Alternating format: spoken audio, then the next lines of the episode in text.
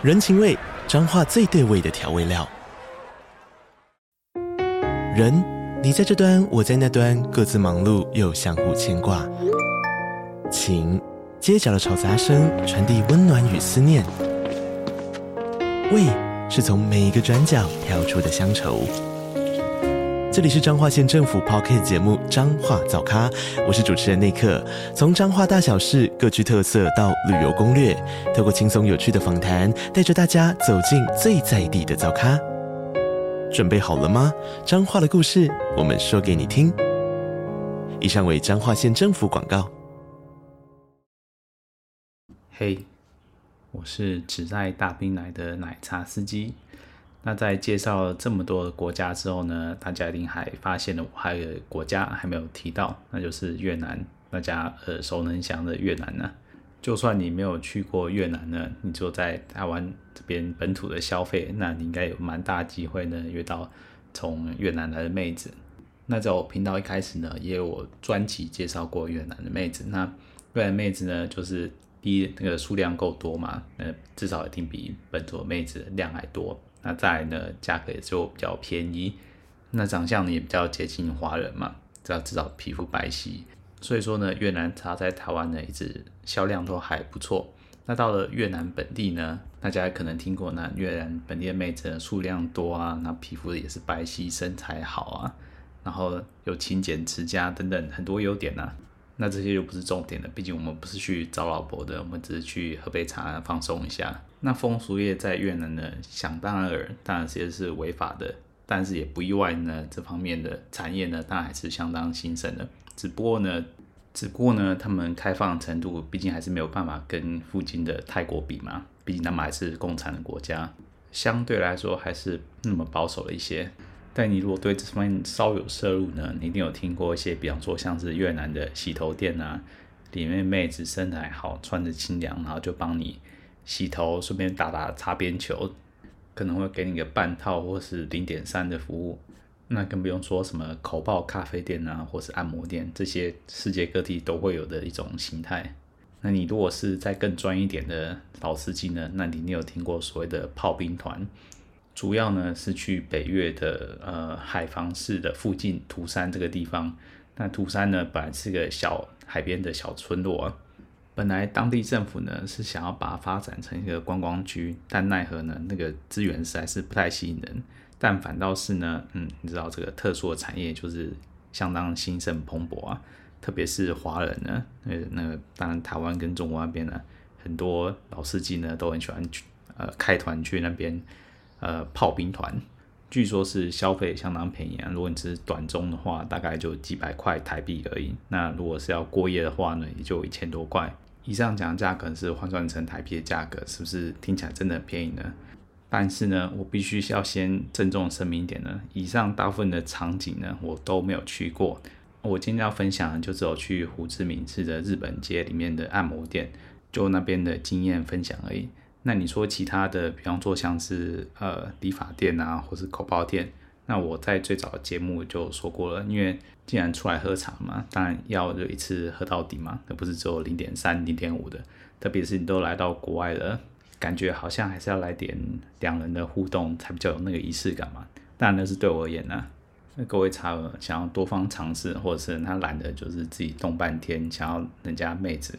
嘴巴或手服务一下就好了，那这个当然是多多尝试也没什么不好的，至少价格也比较便宜嘛。那至于涂山部分呢，那就真的第一当然是交通不是很方便嘛，特别是像我这种一人单打独斗的，你不是跟着炮兵团的，炮兵团可能还就有提供交通。那如果你是一人或者你要自行出发呢，呃，比较合理的方式可能都是你搭飞机到呃河内，然后再从河内呢搭。其他交通工具到海防，再从海防呢搭公车或其他计程车等等的方式到涂山。那这趟旅程下来呢，真是就花费不少时间了。除非你来越南就是专程要来一趟这样的旅行呢，不然这个一来一回啊，要花上好几个小时坐各种不同的交通工具啊，真是浪费时间也浪费精力。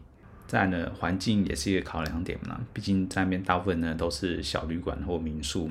那个住的品质啊，实在是看绿。反正老板也知道你就是来这边打打炮，有床就好了。环境呢，多半是不用太期待。那至于妹子呢，虽然号称那边有很多妹子随你选，还有又年轻又怎样的，那毕竟呢，还是乡下的姑娘嘛。我不知道那个素质跟大陆市的女孩比起来是怎样，但至少有一点呢，就是也很肯定，就是乡下的姑娘呢，会跟你沟通的比例应该是少之又少，就是要会至少会讲英文，除非你会讲越南话，那就没什么差别了。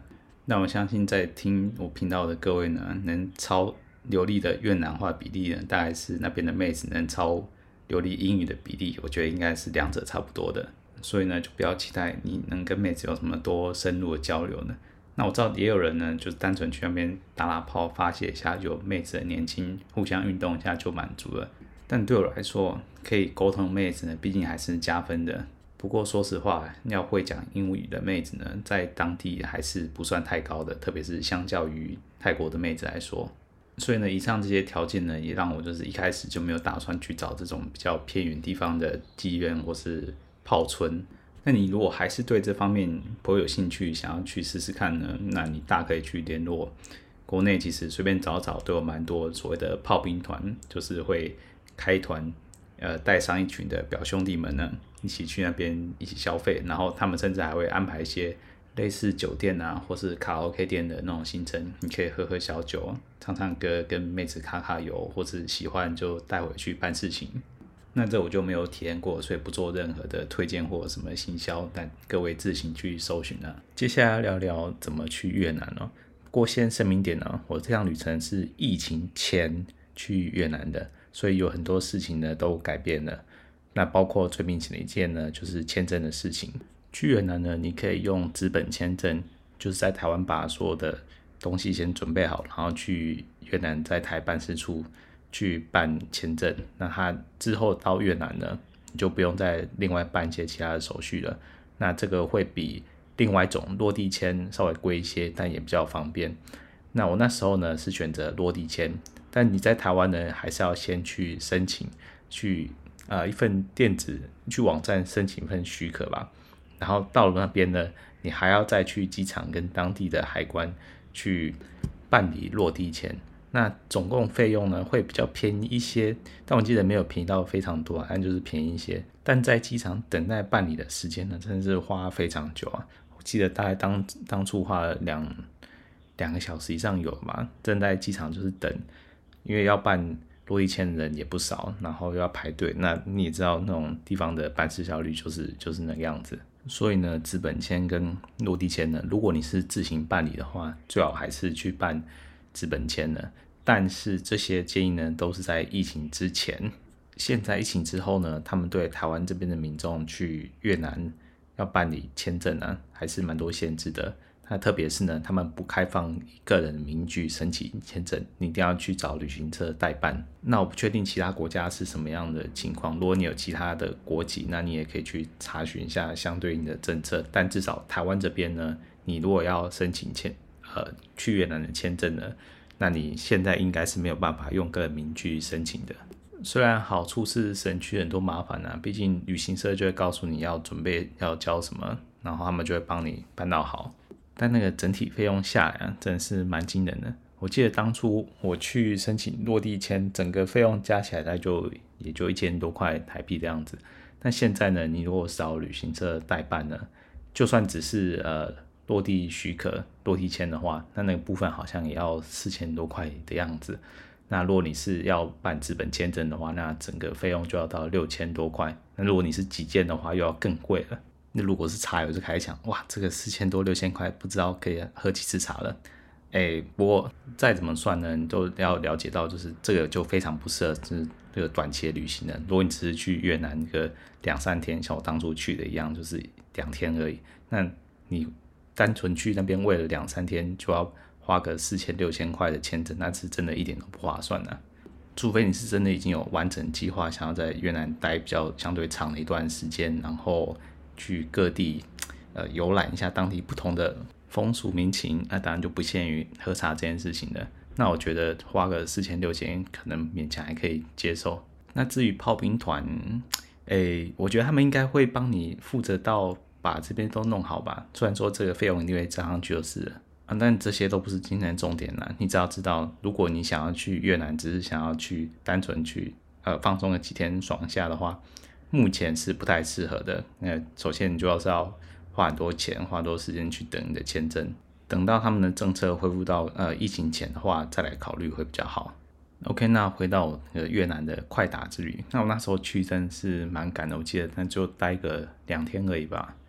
那因为之前完全没去过，那想说刚好有个空档，那就把握一点机会，线上填下表格，那准备去当地办理落地签，然后去体验当地的风俗民情啊。那你们知道体验什么就好。但是在机场等待办理那个落地签那个流程啊，实在是长到会令人。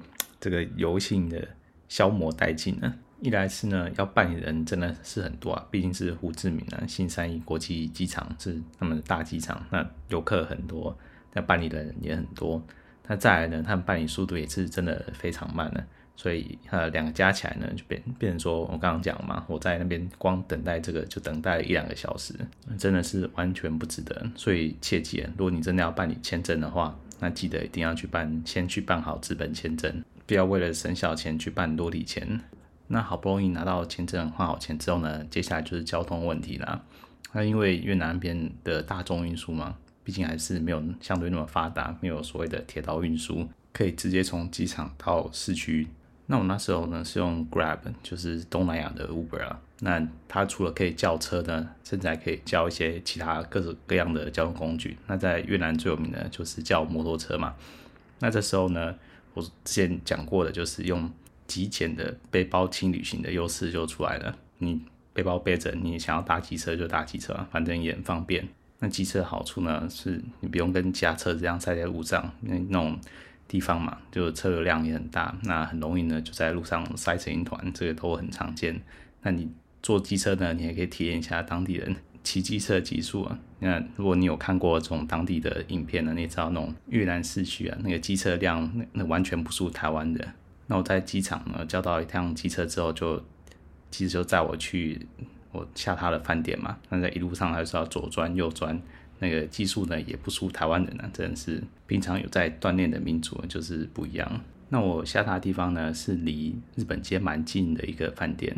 那对，没错，我这样来呢，主要就是去日本街。那因为时间关系呢，我没有办法跑很多点，所以我就只会在这附近找适合的店家而已。那也大概聊一下这边的生态吧。虽然说我没有在这边花很多的时间去做功课。那就像我一开头讲嘛，毕竟越南这个地方呢，没有办法像泰国这么样的开放，有一个这么大的一个广场，那全部都是 Gogo Bar，或是像其他地方有一整条街都是 Walking Street，上面都是酒吧。都知道里面人在干嘛。越南这边呢，就相对就没有那么明目张胆。那虽然说呢，你也知道这种特别是外国人多的这种地区的酒吧呢，里面也有或多或少像是这种意图的越南妹子在里面，但它毕竟真的没有像呃其他地方的 Gogo Bar 这样的明目张胆，人家就是要来做生意的。很多他可能就是真的是来这边放松或来喝酒。那试试看有没有机会遇到。看得顺眼的外国人，那可以沟通沟通，谈谈价钱，有点这样的感觉。你确实有机会可以遇到看得上眼的妹子，然后可以聊聊聊得来，然后你们就可以谈好一个价钱，或甚至不用钱。听说有这种几率的，但我也不知道几率高不高。但我知道这种机会永远都不属于我这种的。那你如果对这种的行程有兴趣呢？你可以去呃他们最热闹的街区，叫做范屋老街吧。那边就是很热闹，很多外国人，也很多餐厅跟酒吧。那你就可以去那边试试看有没有机会来的异国的艳遇之类的吧。那你说越南这边真的没有像泰国一样的 Gogo Bar 的店吗？呃，我的印象是听说啦，好像是真的还是有。那就是里面这就是人头市场，就去里面挑你喜欢的妹子出去办事。那由于这个好像在当地不算是主流吧，所以说虽然有，但是数量不多，然后素质也不算太好。市区的话，大多还是以按摩、SPA 或者是洗头店、口泡咖啡店等等之类的形式存在比较多。那我也说了，我这样来呢，主要还是想要体验直球对决嘛，不会打那种擦边球。所以这种洗头店呢，或是口泡店呢，就一开始就没有列在我的名单里面。那当然了，如果你时间很多，你想要体验各种不一样的经历的话呢，你当然可以去试试看。那而且呢，你如果跟妹子看得上眼、聊得来呢，你也可以私下问她，你可以加个联络方式啊，可以呃私下约出去要干嘛干嘛进一步的。那这个就看你们自己的手腕了。那其他标榜可以吃全餐的这种那种全套店呢，通常它也不会在比较热闹的，比方说第一第一郡里面，那它可能就是离热闹的市区呢比较远一点。比方说有名的全套店呃 Queen B，它可能就是离第一郡的车程就是比较远一点。总之，那林林总总的下来啊，那你就会发现说，其实虽然说胡志明这边呢，呃，娱乐舒压的方式其实也不算少，你可以洗头啊，你可以口爆啊，你可以干嘛干嘛的很多，但就很少有一个集中在一个地方，就是所有的服务呢都能享受到，你有很多的选择，就在这边解决就好。像有些口碑还不错的，比如说按摩或 SPA 的中心呢，它可能就是在饭店的里面，所以你如果要去探这种各式各样的按摩店呢，就要东一家西家的跑，没有办法。像其他就一整条大街都是按摩店啊，如果这家不喜欢，就出门去隔壁另外一家去看看就好。所以说呢，市区唯一少数能符合我的要求的话，就是要能够一次解决，然后选择也多的话，那我就只能选择日本街了。那虽然这边消费比较高，但至少呢，呃，比较集中，那选择也稍微比较多一点，所以这也是我后来决定在日本街附近的饭店下榻。那本来是想多留点时间呢，在日本街附近看看还有什么好逛的，但因为在这机场一瞎弄啊，到饭店已经过了晚餐的时间，那只好先去日本街里面呢去看有什么东西可以吃了。那我就这样一路走到日本街了。那日本街一进去呢，其实你就会发现一间。就是最有名的，应该是最有名的这种按摩店呢，叫 Cherry 的。门口呢就有三三两两的越南妹子呢，就穿着他们传统服饰，奥黛呢在门口滑手机。那因为我晚餐还没吃嘛，所以先填饱肚子要紧，那其他后面再慢慢逛。那好在是因为日本街嘛，里面多多少少还有一些拉面店跟居酒屋还是开着的，于是就就近找一间拉面店去吃。那味道其实还不错，那老板好像也是日本人，在日本街里面好像也不用太意外就是了。总之，这口味呢是不输在台湾，你可以吃得到一般连锁的日系拉面店了。填饱肚子之后呢，就继续往日本街的深处走下去。那里面三三两两都有一些按摩店嘛，那想当然应该也是那方面的按摩店。那因为里面出来的妹子呢都算的奥黛，有些人会主动过来揽客。那过转角之后呢，那有一间 SPA 店的妹子啊，就拦住我，问我没兴趣在里面呃按摩放松一下。这妹子呢，披着大长发，那穿着红色的奥黛，身材是蛮苗条纤细的。那而且呢，胸前看起来好像还蛮有料的。看着妹子还长得不错呢，于是想一想，好吧，如果里面的这家店妹子的水准呢，跟这位妹子如果是差不多的话，我觉得应该是还算可以期待的吧。于是就进门一探究竟呢。那里面的妈妈桑呢，看到有客人进来呢，就招呼着有空的妹子呢，就来让我挑选。不过呢，妹子集合之后，发现居然只有三个人。虽然说刚刚招呼我的妹子呢，也在他们之中，但其他两个呢，既没有穿着奥黛呢，这个素质呢，那是不是路边随便找个年轻的妹子就过来充数了？而且不是年轻貌美的，是年轻普通的妹子，跟刚刚招呼我的红衣奥黛妹子，就真的等级差太多了吧？这两个好像真的就是路边。随便抓过来充数的，那来衬托这个红色奥黛妹的。本来有个念头想说啊，算了，去看看别家店。但后来又想说，这种地方啊，常常就是你看到心仪的，但又想说，哎，先等一下去看其他的。就去外面绕一圈之后，也没有其他你喜欢的，再绕回去呢，发现哎，等一下又被人家约走了，没有空，就有点赌人品了。那我后来想想，其实现在时间也不算早了。也没有太多心情去到处每间店溜达去选妃。既然眼前这位妹子呢，就是你会进来的理由，那不如就给这家店一个机会吧。那其他妹子呢，就当我没看到好了。于是呢，我就跟妈妈桑指明了这位红衣奥黛妹子呢，进行一节的按摩服务。那她这边都会先收房间费，大概是我记得好像大大家都一样，大概是四十万越南盾左右。在这边随便花花都花到百万，感觉自己好像百万富翁。那之后呢，你跟小姐进行什么其他的服务呢？就小姐给你收费了。那最后呢会把所有的总共金额算给大家听啊。总之呢，交完钱了，那妹子呢就领着我上楼了。那上去之后的小房间呢、看起来有点年代感，但里面算是啊铺子还算可以了。不过呢，重头戏在后面的浴室啊。那浴室小就算了，那个年代感的的氛围啊，那真的是更强烈。就特别是那地板呢、有点破损，整个氛围有点回到六零年代那个台湾比较穷困的年代那种浴室的感觉。这时候就有一点点后悔了，嗯，早知道就再怎么样也去选那种比较大店家，比如说 Cherry，那上面照片看起来的那个装潢都很新，至少看起来或用起来应该比较赏心悦目。不过最重要的当然是我们的妹子嘛，那妹子不是我当初觉得看得顺眼的吗？诶，是这样讲没错啊，妹子确实是大长发，那皮肤确实也很好，白皙，看上去呢也算年轻，大概就二十五来岁左右。身材嘛，刚刚说了，目测穿衣服的时候目测应该是不小，那脱掉之后呢，确实也不算是小，但看出来明显看出来应该是隆过的，大概是 D 到 E 这边的水准。但毕竟妹子的身材是很纤细的，那我觉得如果天然的 D 到 E，我这就太逆天了。但总体而言呢，外观是都还 OK 的，除了就是它的红色美甲就有点长，长到有点让我出戏之外，其他都挺 OK 的。不过这妹子的态度就有点令人不敢恭维了。她态度对我最好的时候呢，大概就是在门口招揽我的时候，那是她最热情的时候了。自此之后呢，就是一路下坡了。那我在房间里面呢，我试着想跟妹子搭话，那我当然就问她说：“可以说英文吗？”她就这个反应有点像是你在台湾路上啊，随便抓个呃中年人，又不太会说英文的人，那问他说：“你要不要说英文？”他就说：“呃，no no no no no，就是这种感觉。”虽然他多多少少还是听得懂一些单词啊，但毕竟比手画脚还是懂一些。那后来有跟他开玩笑说，那日文呢？毕竟你在这边日本街嘛，一定是有很多日本的客人，那也许会讲点日文吧。他也就干笑一下，摇摇头。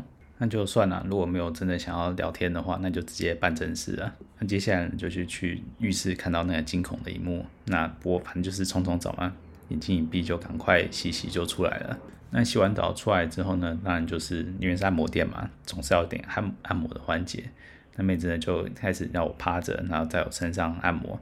那必须说她的按摩算是还可以的，按摩的力力度呢跟时间算是有在平均之上，所以整体而言大概中上中间偏上一点的水准吧。那趴着按完之后呢，接下来翻过来再按一按，就是要聊正事的时候谈价钱嘛。那在日本街少数的好处就是呢。至少它呃零点三、零点五或全套都有的选。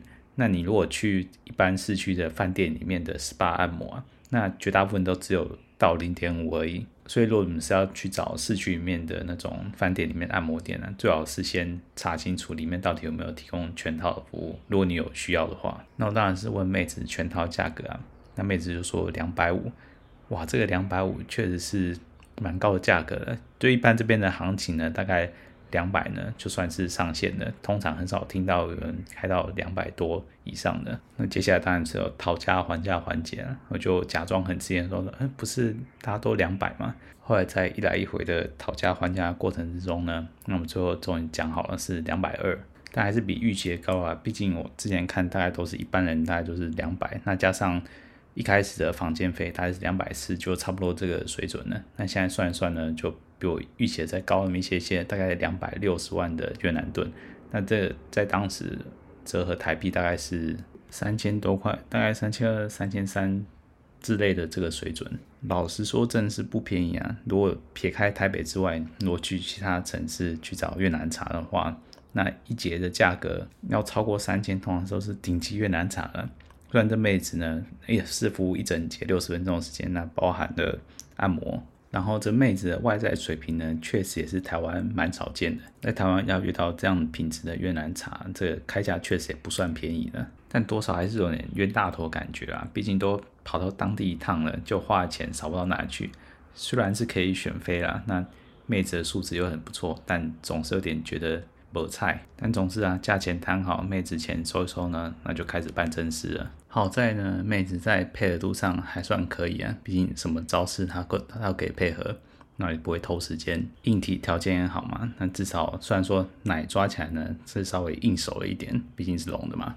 那还有就是呢，不给垃圾，那好像是也是可以遇到的事啊，只是愿意给你亲亲而已。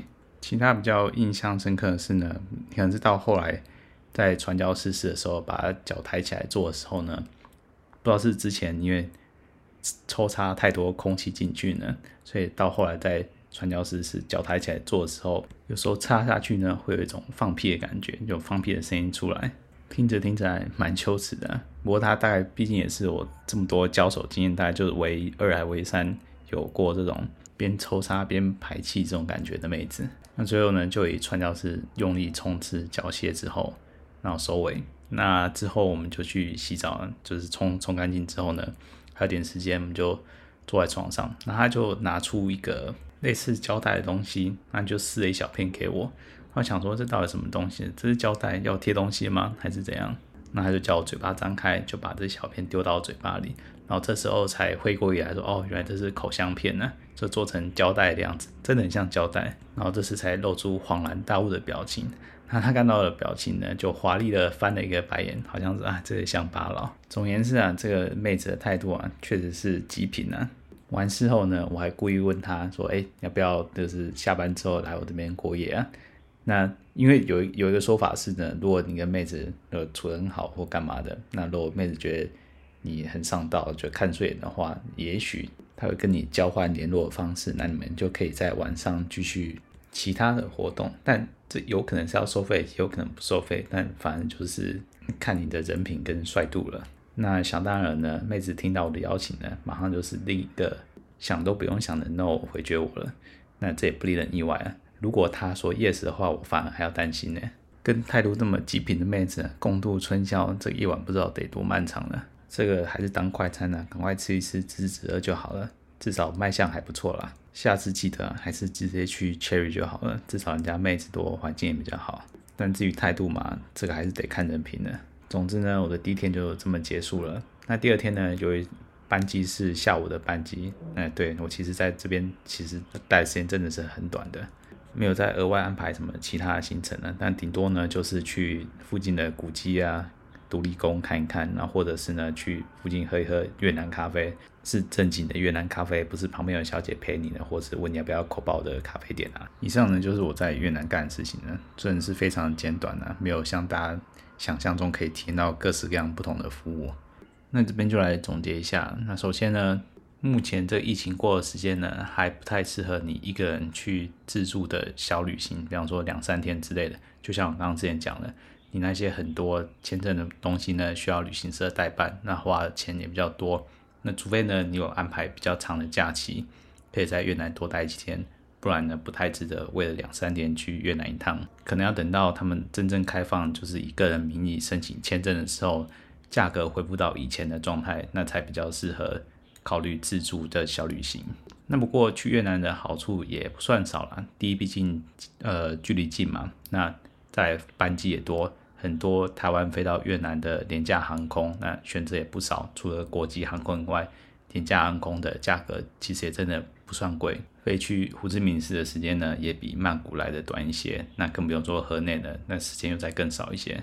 至于风俗消费这边呢，我觉得它真的还是有点不那么方便的地方是呢。虽然它选择还是很多啊，各式各样口爆店、呃洗头店或者是按摩店等等的也是不少，但它终究不像呢泰国或是菲律宾呢有整个街区，那全部都是店面，你可以自由进出选择你想要的妹子。除了图山以外啊，如果你是去参加炮兵团或是你自己前往去那个炮村去体验的话，那可能是才会比较接近的。但毕竟人家的那种街区啊，也是在热闹的市区上。你要去做其他的事情呢，也很方便。但如果你是去土山炮村呢，那就真的只是打炮了，然后，可以吃点呃海鲜啊或者什么的，但真的没其他事可以做了。但你又不太可能就是为了打一两炮，然后专程大老远的跑去那个地方。所以说还是看自己的需求啊。如果你就真的想要体验一下那种荒淫的生活，两三天都待在同个地方，不停的找妹子打炮的话，那个地方可能就很适合。还有就是，你如果语言上有困难，或者你就是没有那么习惯去自己一个人到处旅游的话，我会觉得，也许这种炮兵团或者是这种 类似的旅行团呢，也是一个可以考虑的选择啊。我会这样说的原因是因为呢，毕竟一方面是经营这个的团好像还蛮多的，那再来是呢，他们能安排的活动呢，也相对比较多，比起一般的纯粹就是打炮啊去体验之外，他们可能还会有一些，比方说去酒店啊，去 KTV 啊，那里面的小姐呢，可能也许虽然也可能不会讲中文啊，但至少去酒店 KTV 这种的行程呢，是这种单人旅行体验不到的。那老话一句，还是看你的需求啊。如果你就是想要体验这种行程的话，那你。还是可以去参加炮兵团，那前提是呢，你不介意就是跟刚认识的表兄弟呢一起在这边花天酒地、声色犬马，这就不是我的路线了。不过你真的有兴趣呢，我在之前的集数里面呢，有一些有介绍过不同的论坛的分享，那这些论坛呢，大多多少少都有这些炮兵团啊或这种的赞助商会去打广告。那至于里面的服务好不好呢？诶，这个我真的个人无法保证。那多多少少也有茶友们私下会来信我这方面的讯息，那我也需必须很坦诚的跟大家说，就是我都是一个人去探险的，我从来没有使用过这些服务。那我虽然知道有这些资讯来源，但里面服务怎样，或甚至是不是诈骗的，这个我都不知道。你们可能还是要去看一下论坛里面的这种版友的心得文，虽然这也有几率就是就是店家的广告文，但总而言之呢，就是自己要多做点功课。那最后就是呢，如果你人在越南的话呢，你可以去下载的，呃，一个通讯的软体叫做 Zora。那这个软体呢，就像台湾的 Line 一样，是当地很常用的通讯软体。如果加好友或联络讯息干嘛都用这个 Zora。那就像台湾的机头呢，通常都有自己的 Line 的账号。那在当地呢，如果你想要当地的更接地气的体验呢，那通常当地人都是用 Zora 去做联络的。那或者你看到心仪的妹子呢，你们可能是互加 Zora 的好友。或是用 Zora 去搜寻一下附近有没有妹子呢？正在找 Sugar Daddy 或是伴游的。那这种非店面的个体户啊，还是老话一句，就是风险自负，自己安全至上啊。那今天的分享就到此为止了。那所提供的讯息呢，不算特别多。那我相信呢，应该有不少茶友在这边，或者直接在当地呢，就有长期外派过的经历。那在这边的文化呢，是再熟悉不过。那欢迎大家呢，再多留言给我，提供一些更有用的讯息给其他人。那我们就下次再发车喽，大家拜拜。